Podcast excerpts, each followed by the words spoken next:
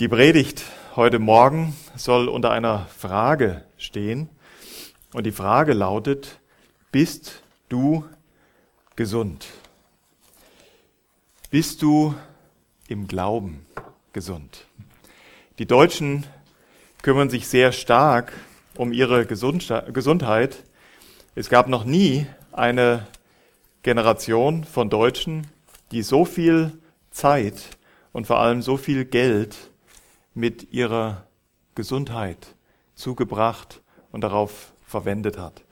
Ich habe nicht die allerneuesten Zahlen, aber in 2009 haben die Deutschen insgesamt 278 Milliarden Euro für Gesundheit ausgegeben. Noch einmal, 278 Milliarden Euro für Gesundheit. Das hat nichts mit Ausgaben für Kosmetik oder Aufbaupräparate zu tun, was wir alles noch machen, um uns äußerlich äh, schöner darzustellen oder innerlich doch noch eine Elle hinzuzufügen. Das sind 11 Prozent des Bruttosozial- oder Bruttoinlandproduktes dieser Republik. Wir kaufen dazu, wie gesagt, noch jede Menge Aufbaupräparate, wir schlucken Vitamine, wir achten auf Biogemüse, auf ausgewogene Ernährung, besuchen regelmäßig den Arzt, lassen Vorsorgeuntersuchungen durchführen, quälen uns auf dem Heimtrainer oder finanzieren eines der vielen schönen Fitnessstudios dieser Stadt und geben, wie gesagt, obendrein noch viel Geld für Kosmetik aus, dass es alles auch noch gut aussieht. Wir sind ohne weiteres um unsere Gesundheit besorgt und das ist in einem gewissen Maß oder bis zu einem gewissen Rahmen auch ganz gut so. Denn es gibt eine Balance zu halten. Auf der einen Seite ist der Leib der Tempel des Heiligen Geistes, sprich, ich darf mit dem Leib nicht verfahren, wie ich will, darf ihn schon gar nicht missbrauchen. Auf der anderen Seite gilt aber auch das Wort des Herrn durch Paulus, ähm, oder das, das Wort des Herrn, Entschuldigung, Lukas 12, Vers 25, wer kann mit dem Sorgen um sein Leben, seinem Leben auch nur eine Elle hinzufügen? Und ich glaube, wir Deutschen sind ganz besonders versucht, auf dieser Seite vom Pferd zu fallen, dass wir denken, wir können uns mühen, wir können viel Geld ausgeben, können dem Leben noch ein paar Ellen hinzufügen und trotzdem ist es heute so wie vor 6000 Jahren. Jeder muss sterben und keiner wird gesund sterben. Wir sorgen uns um die Gesundheit unseres Körpers, um unsere Hülle. Und egal, ob wir gläubig oder ungläubig sind, egal, ob wir glauben, dass der Herr tatsächlich der Schöpfer und Erhalter alles Lebens ist, egal, ob wir überzeugt sind, dass alles durch ihn und von ihm und zu ihm geschaffen ist, alle wissen, dass wir unaufhaltsam dem Tod ausgesetzt sind. Und trotzdem investieren wir so viel Zeit und verbringen so viel Augenmerk mit unserer körperlichen Gesundheit. Es gibt aber, und davon spricht Paulus heute Morgen in seinem Brief an sein echtes Kind im Glauben an Titus, im Kapitel 2 und eigentlich nicht nur im Kapitel 2, sondern man kann fast sagen, der Titusbrief handelt von Gesundheit.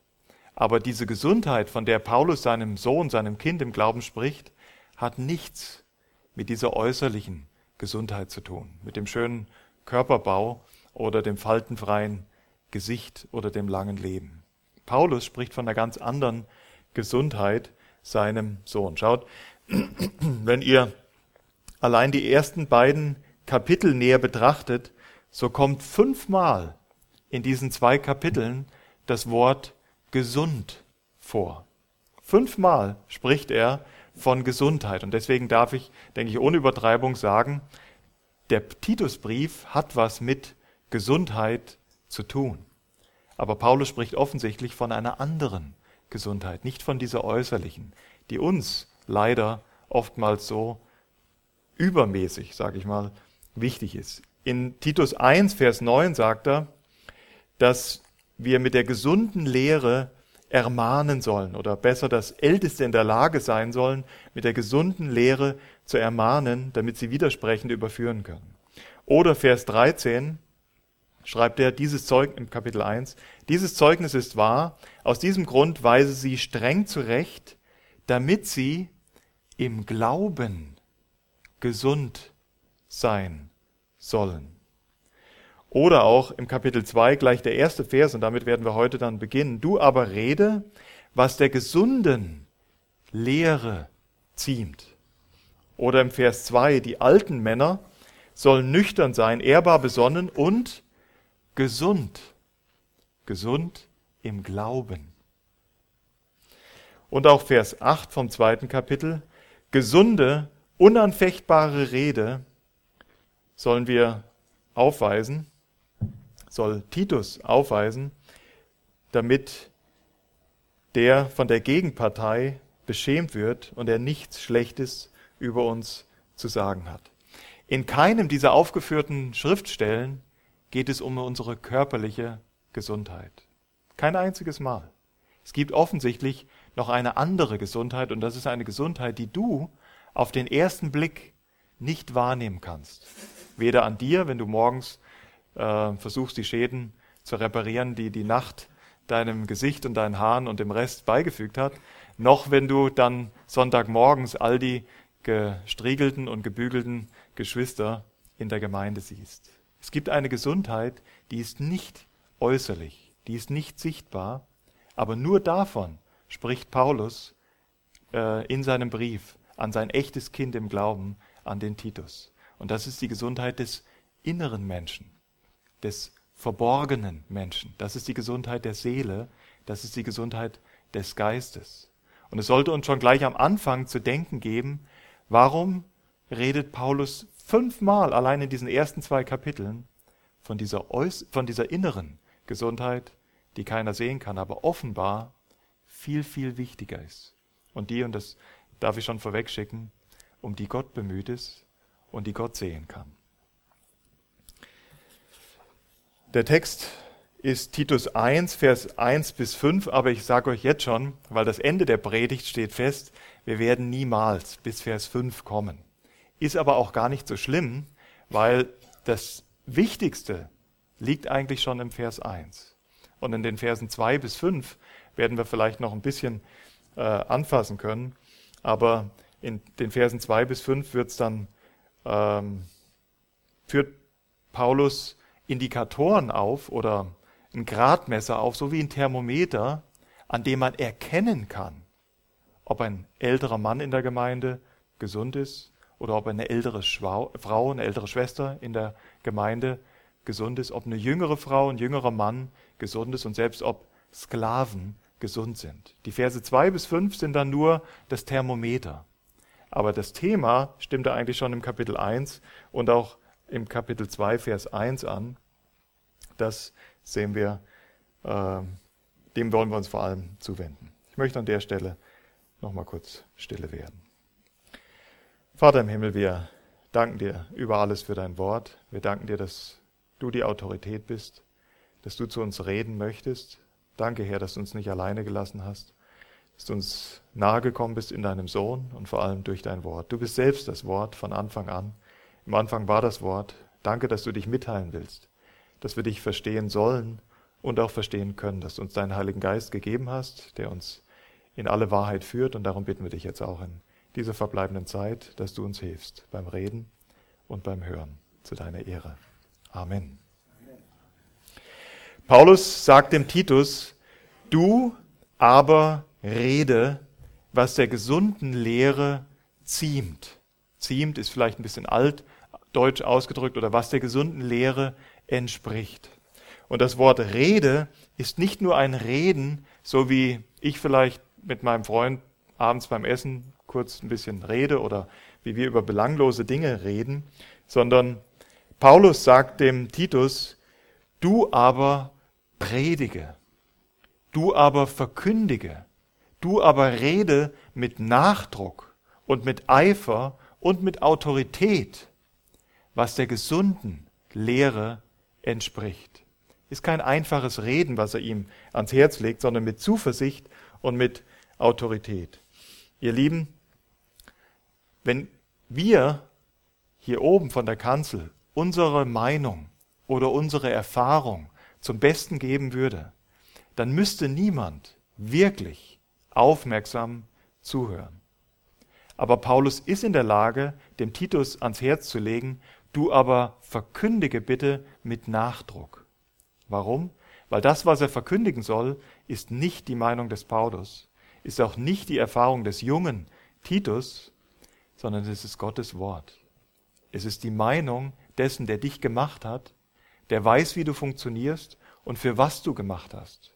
Und das ist der Grund, weshalb wir sehr aufmerksam zuhören sollen, wenn wir morgens unser Wort aufschlagen oder auch wenn wir in der Bibel, in der Frauenstunde, in der Kinderstunde sitzen oder aber auch, wenn wir sonntags unter dem Wort sitzen. Es ist sein Wort. Es ist sein Fahrplan. Es ist seine Gebrauchsanleitung für dein Leben. Und wir sollen bitte erkennen, wo wir nicht nach seiner Gebrauchsanleitung leben. Und überleg ruhig, das tut gut, wenn du heute Morgen an dein eigenes Leben denkst und überlegst, wie viel Zeit verbringe ich eigentlich mit dieser äußeren Gesundheit? Und ich spreche ganz besonders, bei uns ist das auch der rechte Flügel, bei euch sitzen auch die etwas jüngeren, ja, an die da oftmals sehr viel Zeit mit der Gesundheit verbringen, aber dann sind auch die so in, der, in dem mittleren Alter, die auf einmal merken, dass die Fälle doch weiter schwimmen, ähm, die dann vielleicht noch ein paar Register ziehen wollen, aber sehr oft nur Kraft und Zeit und Geld mit ihrer äußeren Gesundheit verbringen. Du rede, was der gesunden Lehre entspricht, mit Nachdruck und mit Autorität. Wenn Paulus sagt, du aber rede, was der gesunden Lehre ziemt, dann sollten wir diesen Ausdruck sehr gut verstehen. Wie gesagt, in den Versen 2 bis 5 bringt er wie ein Thermometer oder wie eine Skala, woran man messen kann, ob man wirklich entsprechend dieser gesunden Lehre lebt. Wer von euch hat schon mal ein Blutbild bei seinem Arzt anfertigen lassen? Ja, mal zur Blutuntersuchung und hat mal sein Blut untersuchen lassen. Also ich hoffe, das haben alle schon mal gemacht in ihrem Leben. Und mit Sicherheit hat auch jeder mal so einen Zettel dann gesehen, der zurückkam vom Labor. Und dann standen dort vielleicht in der ersten Spalte deine Werte drin. Aber das war nicht die einzige Spalte auf dem Blatt, sondern da gab es noch eine zweite oder vielleicht auch eine dritte Spalte und in dieser zweiten und dritten stand ein Minimumwert und ein Maximumwert. Das waren die Sollwerte. Versteht ihr? Genau das macht Paulus hier in diesem Text von Vers 2 bis 5. Er zeigt die Sollwerte auf. Die Sollwerte für einen älteren Mann in der Gemeinde, die Sollwerte für eine ältere Frau in der Gemeinde und so auch für die jungen Frauen und die jungen Männer und sogar für die Sklaven. Daran kann man erkennen, inwieweit wirklich um deine Gesundheit steht. Aber er erklärt nicht in den Versen 2 bis 5, was eigentlich geistliche Gesundheit ist. Das hat er schon vorher gemacht, auch in den anderen Versen, die wir eingangs gelesen haben. Offensichtlich, und das seht ihr hier an diesen Versen, hat eine innere Gesundheit etwas mit gesunder Lehre zu tun. Und umgekehrt hat gesunde Lehre mit innerer Gesundheit zu tun. Schaut euch nochmal den Vers 13 an. Das Zeugnis ist wahr. Aus diesem Grund weise sie streng zurecht. Er redet von den Kretern, also von den Bewohnern der Insel Kreta, damit sie im Glauben gesund sein sollen. Im Glauben gesund. Die innere Gesundheit hat offensichtlich was mit dem Wort, mit dem Glauben, mit der Lehre zu tun. Genauso im Vers 2 wiederholt er das. Du aber rede mit Nachdruck, was der gesunden Lehre entspricht.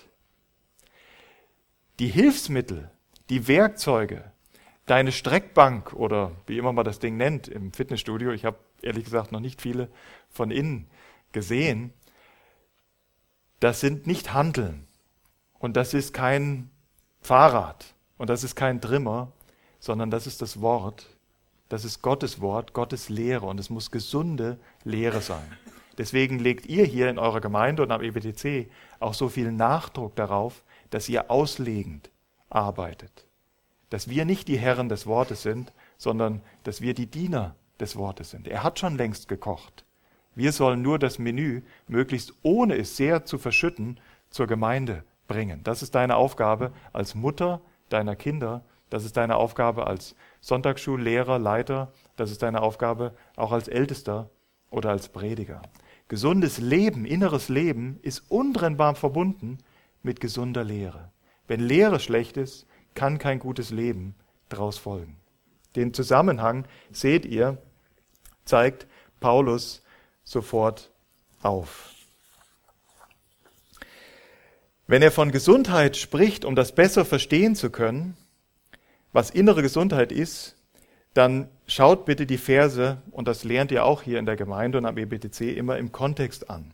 Die Kapiteleinteilung stammt nicht von Paulus. Paulus hat Titus keinen Brief in Kapiteln geschrieben oder gar vor jedem Satz eine Nummer gemacht. Das haben erst katholische Mönche einige hundert Jahre später hinzugefügt. Heißt, Vers 16 von Kapitel 1 und Vers 1 von Kapitel 2 gehören in Anführungszeichen untrennbar miteinander zusammen. Bitte, wenn ihr eure Bibeln vor euch habt, schaut euch den Vers 16 an und dann können wir vielleicht besser verstehen, was geistliche Ungesundheit oder konkret was geistliche Krankheit ist. Im Vers 16 sagt er, Sie geben vor, Gott zu kennen, aber in den Werken verleugnen sie ihn und sind abscheulich und ungehorsam und zu jedem guten Werk unbewehrt. Wisst ihr, wenn ich verstehen will, wenn ich das Gute verstehen will, ist es manchmal gut, sich das Schlechte anzuschauen dann versteht man das Gute besser. Ein Beispiel, wenn man Kälte verstehen, wenn man Wärme verstehen will, dann denkt einfach mal an einen Wintermonat ohne Kohle oder ohne heute Strom und Öl und Gas. Oder denkt mal an einen Freitagmorgen am EBTC. Dann wisst ihr, was Wärme und wie wohltuend Wärme sein kann. Oder wenn ihr Licht verstehen wollt, dann denk mal an die Dunkelheit, vor der jeder sich wahrscheinlich schon mal gefürchtet hat als kleines Kind.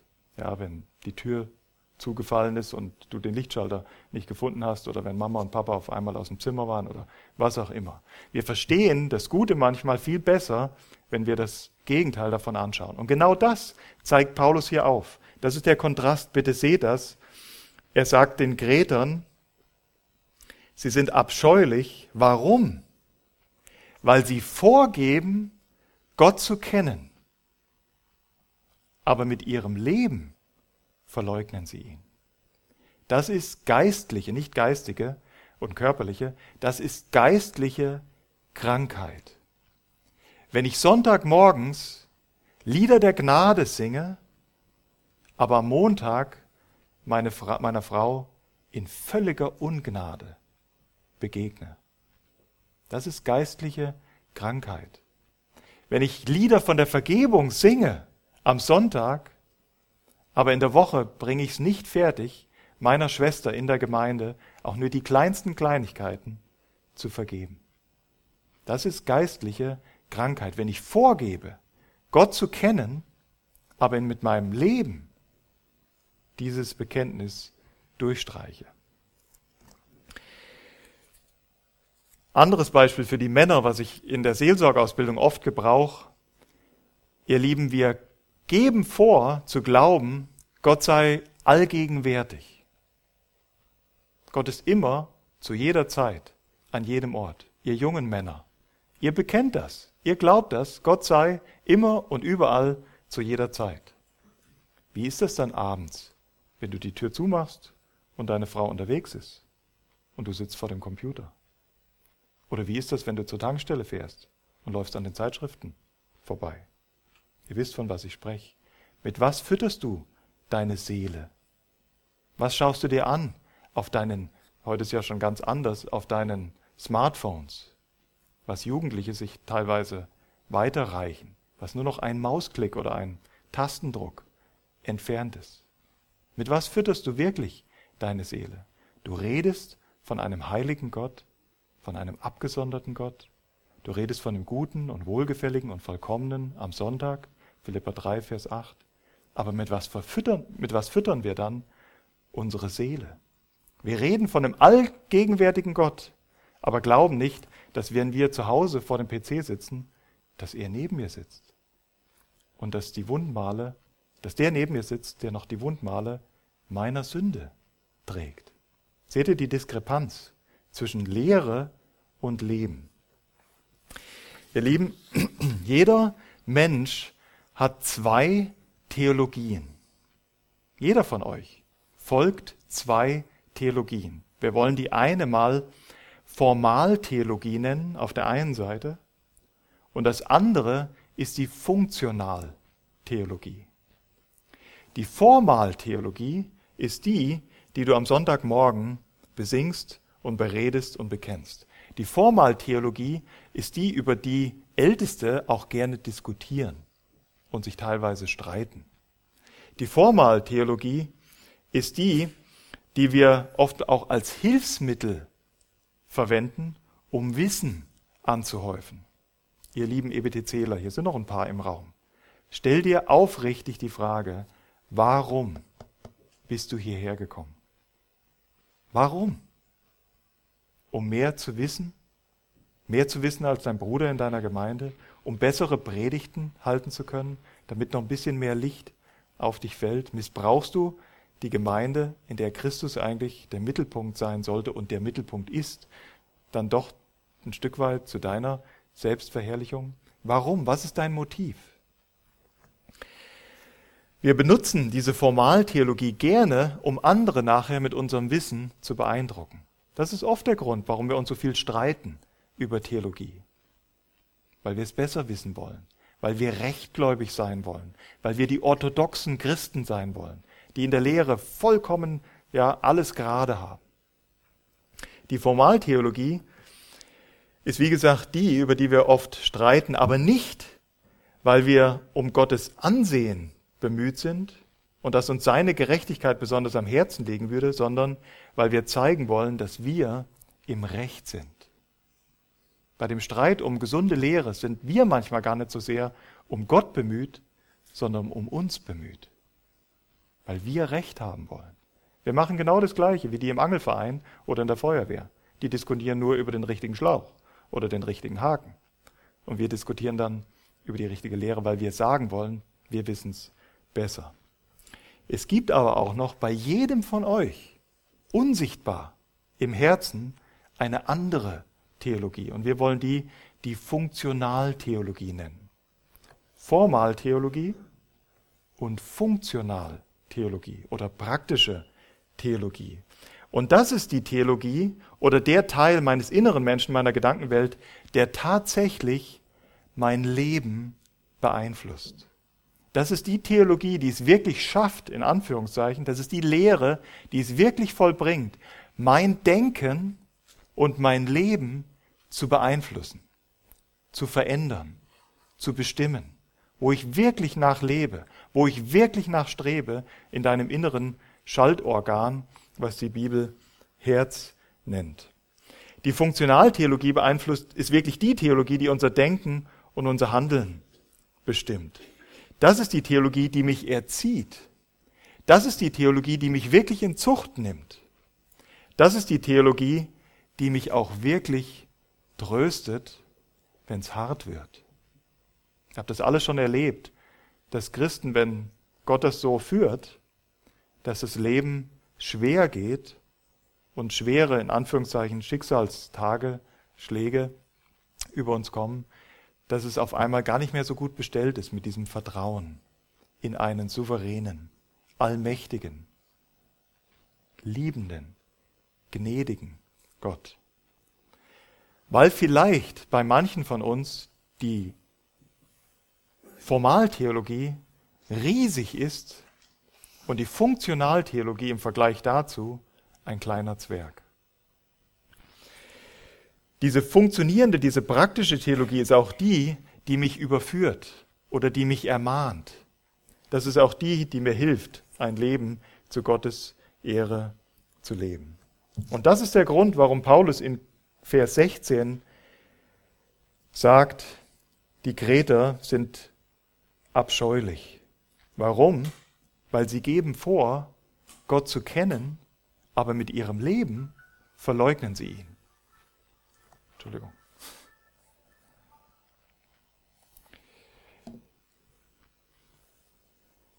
Wisst ihr, der Herr Jesus war sehr gnädig in der Zeit hier auf der Erde, wenn er Sündern begegnet ist.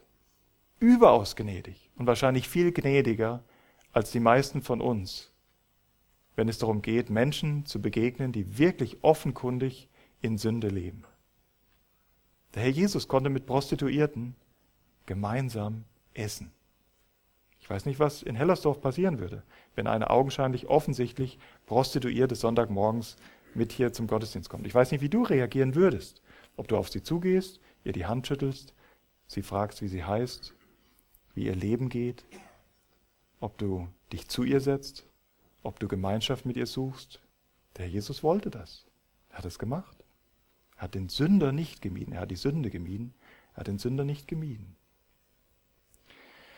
Aber der Herr Jesus war sehr kurz und auch sehr hart, wenn es darum ging, Menschen zu begegnen, die angeben, Gott zu kennen, aber mit ihrem Leben diesen Gott durchgestrichen haben.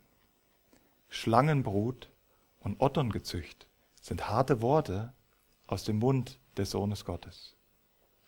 Ich will das bewusst sagen, damit ihr, weil die allermeisten von euch, denke ich, kennen schon einige Zeit den Herrn Jesus, damit ihr seht, wie schlimm und wie wichtig das ist, dass diese, diese Lücke zwischen Bekenntnis, Formaltheologie und wahrem Leben, Funktionaltheologie, so klein wie möglich ist.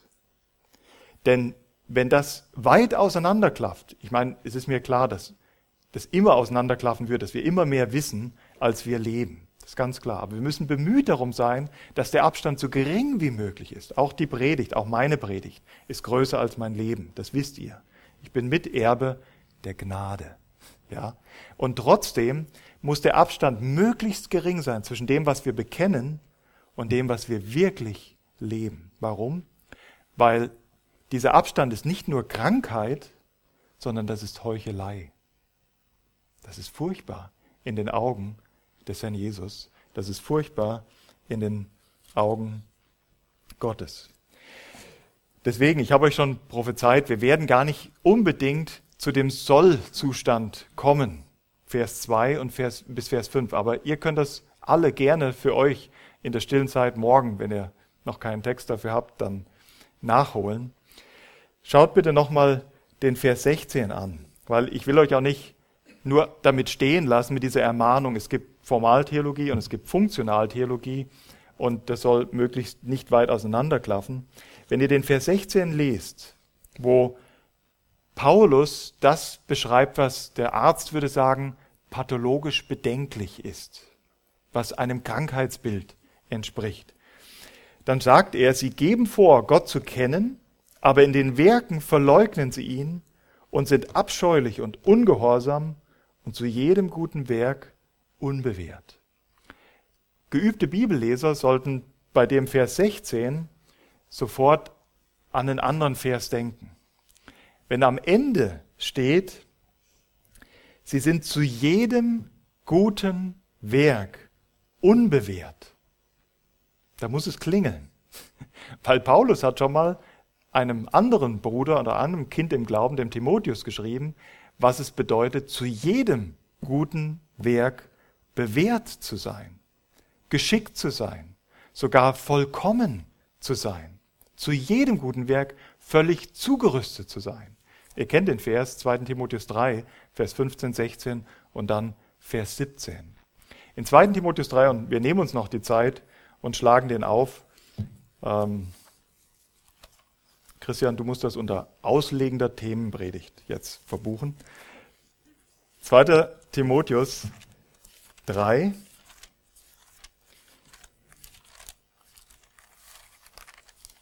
Da sagt Paulus er gibt den Grund an, weshalb Gott uns sein Wort gegeben hat. Im Vers 15 gibt er den Grund an, den die meisten von euch hier im Raum völlig verstanden haben. Im Vers 15 sagt er, und weil du von Kind auf die heiligen Schriften kennst, die Kraft haben, dich weise zu machen zur Rettung durch den Glauben, der in Christus Jesus ist. Das Wort Gottes ist uns als erstes dazu gegeben worden. Gesunde Lehre, gute Lehre ist uns gegeben worden, damit wir das Licht sehen können. Damit wir Gott sehen können. Woher willst du denn wissen, wie Gott wirklich ist? Du schnitzt dir, du bastelst dir deinen Gott von Kind auf. Aber von was prägst du wirklich dein Bild, wie Gott wirklich ist? Und es gibt nur eine Quelle. Zuverlässige Quelle, von der du wissen kannst, wie Gott ist. Und die kommt nicht aus der Box, sondern außerhalb der Box.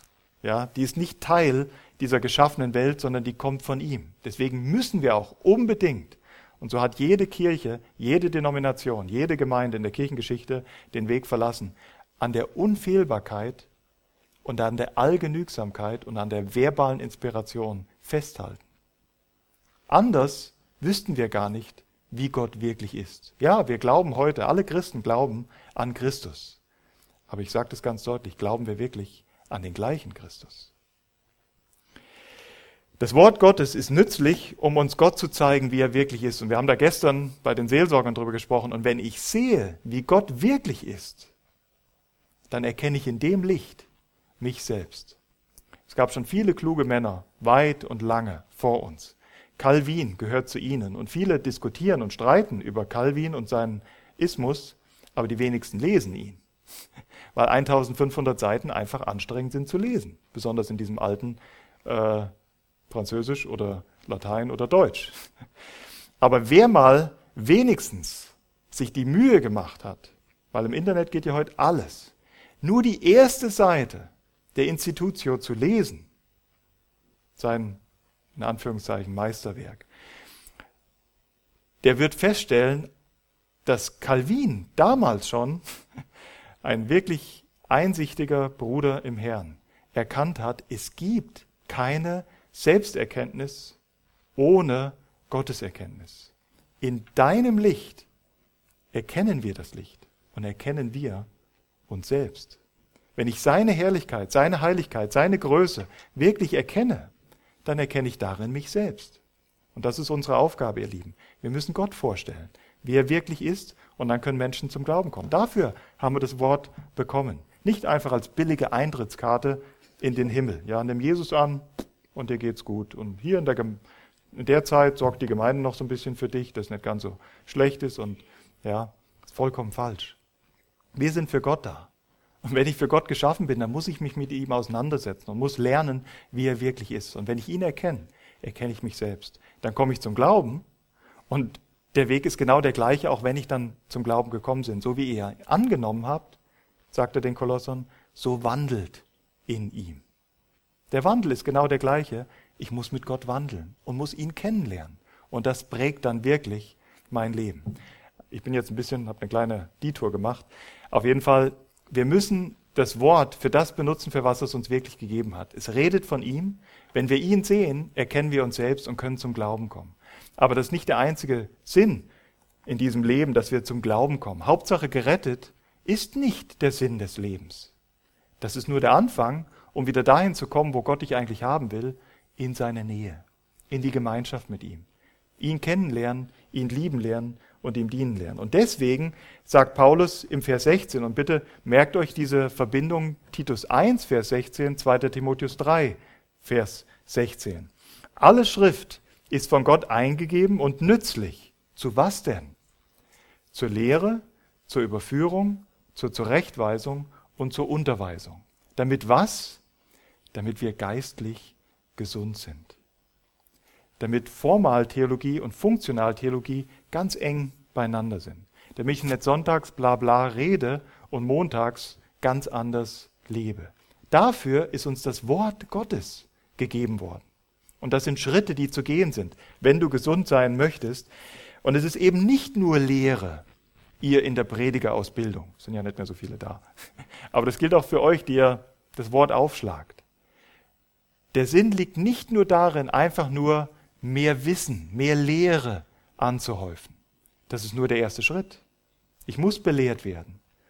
Aber diese Lehre, die muss was erzeugen in meinem inneren Menschen die muss mich überführen. Die muss mir eben zeigen, wie Gott ist und wie in dem Licht ich bin. Das ist der zweite Schritt. Ich muss überführt werden. So wie es bei Jesaja war in Jesaja 6. Die ersten fünf Kapitel hat er gut auf sein Volk eingedroschen. Das können wir auch gut. Aber im Kapitel 6 sieht auf einmal die Herrlichkeit Gottes. Und was war seine Reaktion?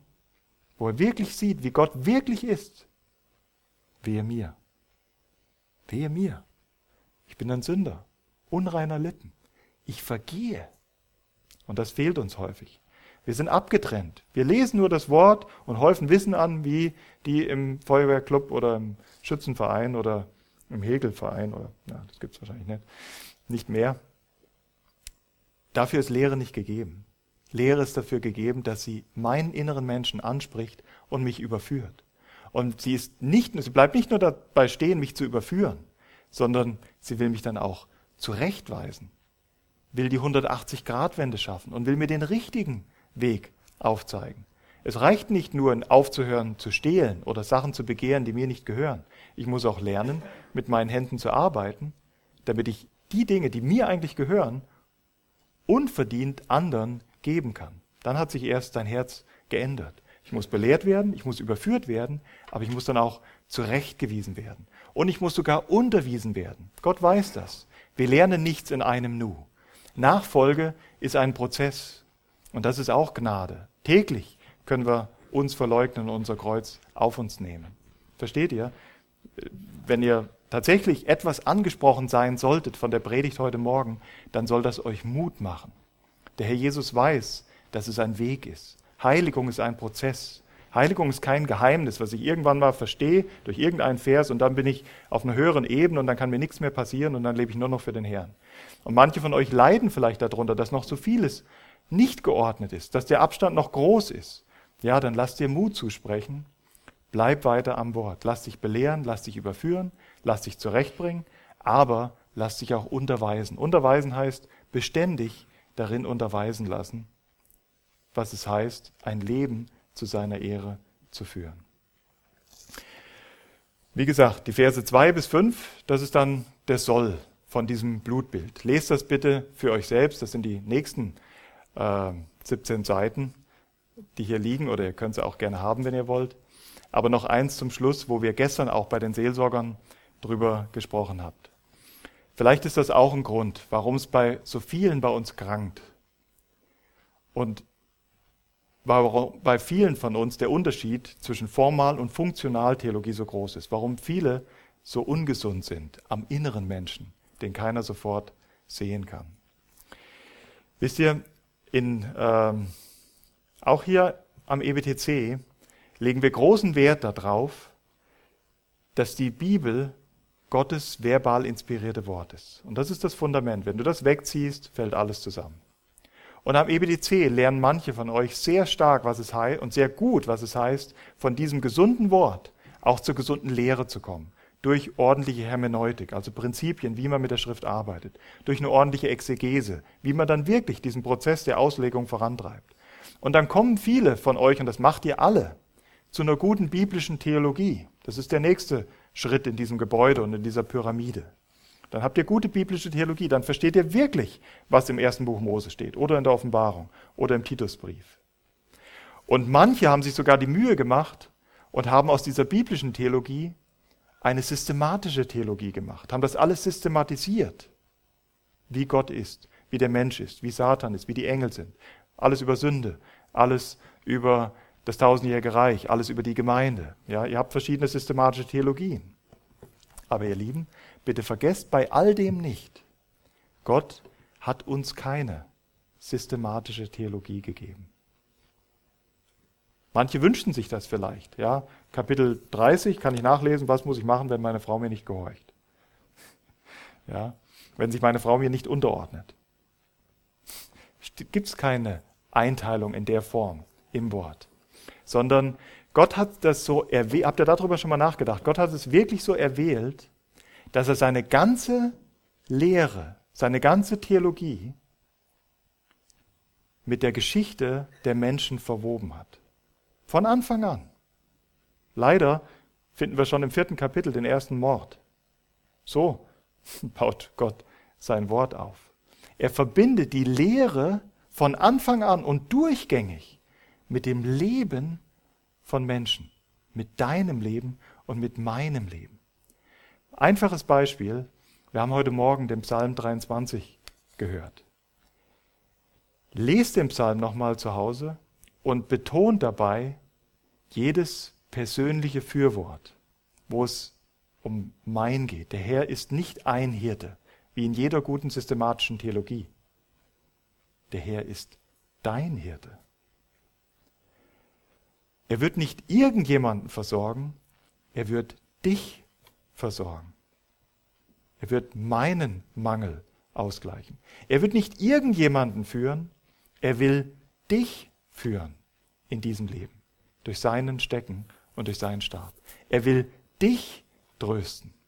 Und er will dir sogar im Angesicht deiner Feinde den Tisch bereiten.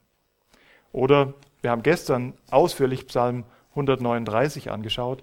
Macht das mal, lest das mal. Ihr habt jetzt schon viele Hausaufgaben. Ja, jeder guter Seelsorger gibt Hausaufgaben. Ja, äh, Psalm 23 oder Psalm 139. Lest das mal und lest den für euch. Weil an dieser Pyramide, die wir eben gebaut haben, Unfehlbarkeit der Schrift, gute Hermeneutik, gute Exegese, gute biblische Theologie, gute systematische Theologie, da darf die Spitze nicht fehlen. Und das ist praktische Theologie. Das Wort Gottes ist nützlich. Es ist gegeben worden. Aber für was? Zur Lehre, zur Überführung, zur Zurechtbringung, zur Unterweisung. Damit mein Leben sich ändert. Ja, damit meine Schaltzentrale sich zuerst ändert, mein Denken, was mir wirklich wichtig ist, dass ich so denke wie er, damit ich die Ziele so habe wie er und damit ich ein Leben lebe, was ihm wirklich wohlgefällig ist. Nehmt das mit, dieses neue Streben vielleicht für den einen oder anderen nach innerer Gesundheit. Ja, wenn ihr das nächste Mal ins Fitnessstudio geht oder die nächste Vitamin C-Tablette schluckt, denkt daran, es gibt eine andere Gesundheit, die viel, viel wichtiger ist. Und die wird bestimmt von gesunder Lehre und dann auch, dass ich dieser gesunden Lehre wirklich folge. Und die wird bestimmt, dass ich wirklich mit dem Herrn lebe, dass es mein Herr ist, dass ich das auf mich beziehe, ja, und nicht irgendjemand oder die anderen oder die Ältesten. Er will dein Herr sein. Er will dich führen. Er will dich gebrauchen, damit du ihm Ehre bringst. Er will mit dir Gemeinschaft. Amen. Amen. Lasst uns aufstehen und wer die Freiheit hat, kann eben diesen Herrn, diesen persönlichen Herrn im Gebet antworten. Ich schließe dann.